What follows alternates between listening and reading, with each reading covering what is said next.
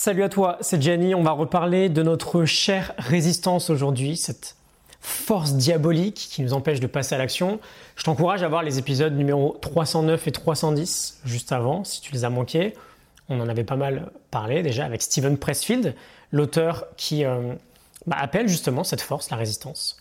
Il nous disait qu'on veut lui faire la guerre, euh, qu'on veut engager réellement une bataille contre la résistance. D'ailleurs, l'un de ses livres s'appelle euh, The War of Art, la guerre de l'art.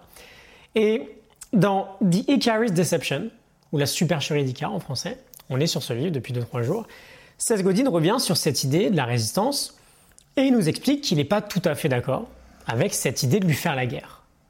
Donc on va en parler assez rapidement aujourd'hui.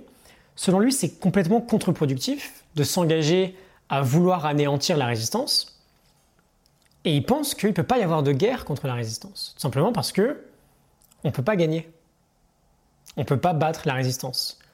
Et donc s'engager dans une guerre perdue d'avance, c'est plutôt stupide en fait. Pour lui, finalement, c'est tout l'inverse.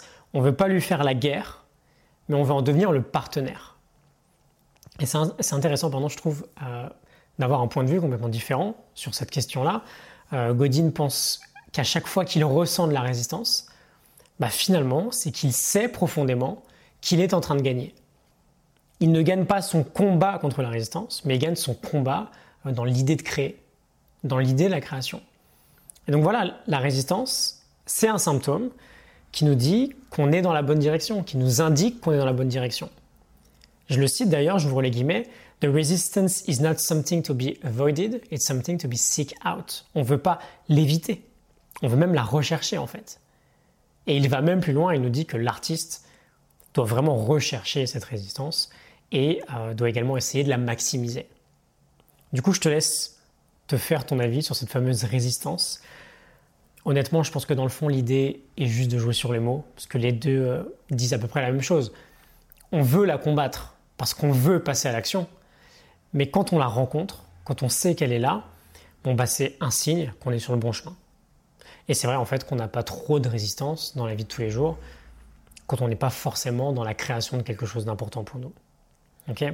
Je te laisse euh, les épisodes en, question, je te laisse les épisodes en question en description si tu veux euh, y jeter un œil à nouveau. Et je te laisse méditer euh, sur cette question-là, ami ou ennemi avec la résistance. J'adore l'idée générale de cette résistance-là. Je pense que c'est bien d'avoir conscience déjà de tout ce phénomène.